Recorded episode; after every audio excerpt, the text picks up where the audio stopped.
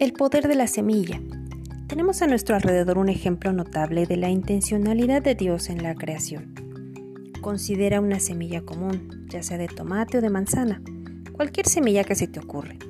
Estas fueron creadas para multiplicarse. De verdad, cuando nosotros vamos a sembrar una semilla, estamos esperando que haya una planta, que haya un fruto. Claro, tenemos que ser pacientes y tenemos que cuidarla y tenemos que darle lo que necesita, agua, luz, aire. Pero esto no solamente pasa con las semillas pensando en las plantas. El mundo en el que vivimos, que Dios creó, también está lleno de semillas a nuestro alrededor. Cada persona que está cerca de ti es una semilla andante, por decirlo de alguna manera. Dios ha encerrado en el interior de cada uno de nosotros un potencial ilimitado es decir, cada uno de nosotros puede hacer grandes cosas que ni siquiera podemos imaginar. Podemos entender que estamos puestos en este mundo para crear, porque fuimos hechos hasta la semejanza de Dios y Dios fue el gran creador de este mundo. Pero bueno, Él ya lo creó. Él ya puso en este mundo misterios que ahora nosotros tenemos que descubrir. Y ese potencial también está en nosotros.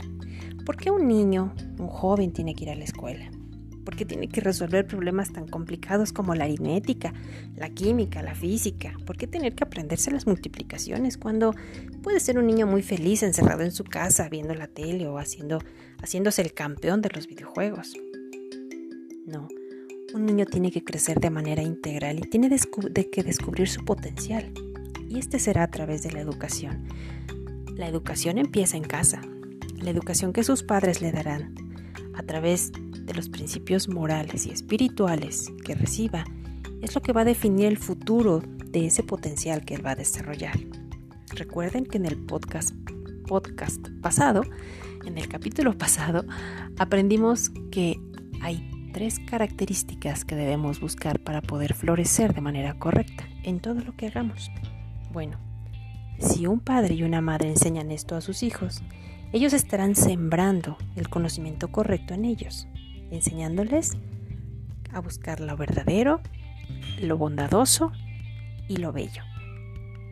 Así entonces un niño, un joven, tendrá que descubrir sus habilidades, sus gustos, sus inclinaciones, a través de enfrentarse a tener que aprender a tocar un instrumento, a tener que dominar un balón o alguna herramienta en los deportes para ser el mejor disciplinarse y aprender a ser puntual, a cumplir con horarios y con especificaciones en su escuela o en cualquier lado en donde él esté trabajando para desarrollar ese potencial.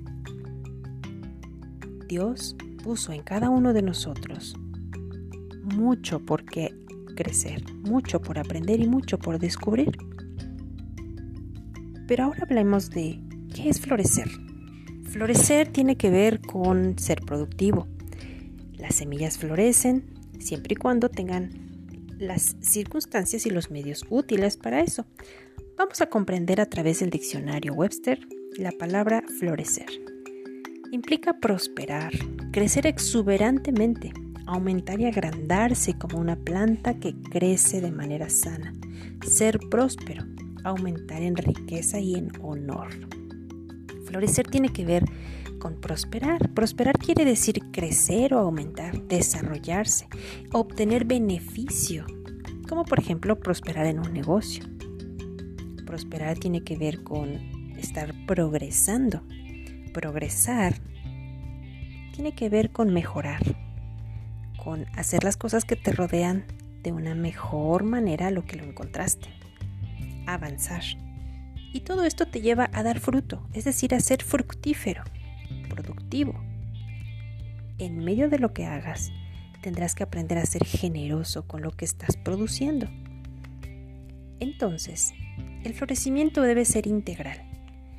Cuando alguien se da cuenta que una mujer está embarazada, no puedes decir que está parcialmente embarazada. O lo está o no lo está. El florecimiento es igual. El florecimiento debe ser integral. Un hombre que abandona a su familia no florece, ni tampoco lo hará su familia. Un empresario que trata mal a sus empleados no prosperará, ni tampoco su negocio. Todo esto tendrá un límite. Cuando un granjero descuida su campo, ni el hombre ni la tierra florecen. Una persona separada del amor de Dios tampoco puede florecer. Al hablar de florecimiento, entonces tenemos que entender la realidad. Es decir, tú puedes ver con facilidad si alguien es pobre o rico aparentemente. Y nos dejamos guiar siempre por lo que vemos que tiene, por la riqueza material.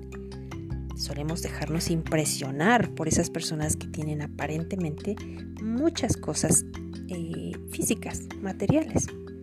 Pero cuando tratas a la persona, cuando la escuchas, cuando te das cuenta cómo vive, cómo se ha desempeñado a través de los años, qué tipo de negocio tiene, cómo es su familia, cómo trata a su esposa, a su esposo, a sus hijos, a sus padres, te puedes dar cuenta que podrá tener mucho económicamente o materialmente, pero en el interior es una persona pobre. Cuando tú creces en un área de tu vida, descuidando el interior, descuidando lo moral y lo espiritual, no estás floreciendo. Estarás desarrollando algún área en tu vida aparentemente bien, pero limitada. Pero no estás floreciendo. No estás aprovechando el potencial por el cual Dios te creó. Estás desperdiciando mucho en el camino. El médico Lucas, conocido mejor en la Biblia como el Evangelio de San Lucas, observó una vez que el Mesías crecía de tres maneras, en sabiduría y en estatura, y en gracia para con Dios y los hombres. Lucas 2.52. Esto quiere decir que el mismo Jesús estaba floreciendo de manera integral. Él crecía en sabiduría, él crecía en estatura y en gracia para con Dios y los hombres. Él crecía en conocimiento, en inteligencia, pero también físicamente, en salud. Él era un niño sano porque crecía en estatura. Y además también creció aprendiendo a relacionarse con Dios y con los hombres. Era un florecimiento completo. Actualmente nosotros podemos tener alguno de estos, de estas áreas tomadas en cuenta como importantes, ya sea la salud, ya sea el conocimiento o la relación con las personas en general.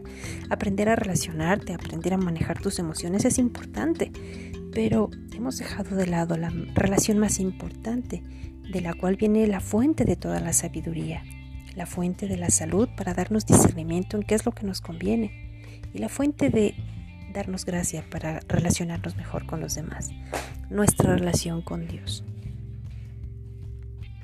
después de que nació Jesús. Él experimentó un crecimiento normal de niñez a la juventud. Creció en estatura, creció en sabiduría y empezó a aplicar lo aprendido moralmente a través de la verdad. El Mesías creció integralmente y floreció en todos los aspectos. Así entonces, durante su vida de niño y de joven, se desarrolló en todas las áreas que tuvo a su alcance. La insensatez es lo contrario a la sabiduría. La insensatez no acierta a reconocer y admitir a Dios.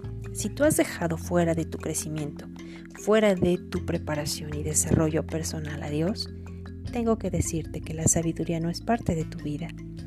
Y entonces la insensatez está presente. Y la insensatez nos roba mucho de lo que nosotros podemos tener como potencial. Necesitamos un marco para florecer. Así es. Para florecer necesitamos apegarnos a los principios, a los que Dios, por los que Dios nos creó. Para que algo florezca debe funcionar conforme a la naturaleza y su designio. Imagínate una hermosa mariposa pero que no puede volar, o una ballena que no se puede sumergir. Bueno, por un momento será bonita, impresionante, pero no, no podría completar su desarrollo, no será algo no será algo o alguien que pueda florecer de manera integral. En la raíz de una persona está su esencia y la raíz de la persona son sus ideas. A partir de las ideas habrá acciones y a partir de esas acciones habrá resultados. Así que ten mucho cuidado de lo que siembras en tu mente, y en tu corazón, porque de esas ideas habrá consecuencias en tu vida y en la, que, en la de aquellos que te rodean. Naturalmente, nosotros necesitamos como humanidad florecer, empezando de manera individual y continuando en una comunidad, para poder así tener una opción diferente dentro de nuestra nación, poder aportar algo diferente a lo que se ha venido haciendo durante años en la nación donde vivas. Dios nos creó con un propósito, nos diseñó para poder ser herramientas de cambio, que podamos ser útiles para, para modelar un cambio en quienes nos rodean, un cambio positivo, un cambio correcto. No estamos aquí por accidente, no somos resultado de la evolución, no somos meros animales que creados a, a través de millones de años, no. El ser humano fue creado a imagen de Dios. Nuestra vida tiene sentido y nuestras elecciones importan. La sabiduría nos enseña a funcionar de acuerdo al propósito del Creador y muchas, muchas personas lo pueden descubrir. Así que, si tu vida está marcada por la insensatez, dejando a Dios fuera, no podrás cumplir el increíble potencial que Dios te concedió. Tu círculo de amigos, tu familia, perderán la bendición de verte florecer. Necesitas plantarte en el marco ideal para florecer. Y ese será el tema de nuestro siguiente capítulo. Gracias por escucharme y espero que esto haya sido de utilidad. No dejes de lado aquello que te haya impresionado, aquella idea que haya quedado en tu corazón. Manténla durante todo el día. Rescata todo aquello que te sea útil para ser una mejor persona, una mejor madre, un mejor padre, un mejor hijo, un mejor empleado, un mejor ciudadano. Final de cuentas, cada uno de nosotros es responsable de lo que haga y nuestras acciones son el resultado de nuestras ideas. Si muchas de las ideas que aquí hemos compartido son distintas a las que tú venías considerando desde años atrás, sería importante que reconsideraras por dónde has andado y hacia, dónde quieres llegar, hasta dónde has llegado, hasta dónde te han traído estas ideas. No olvides de dónde vienes.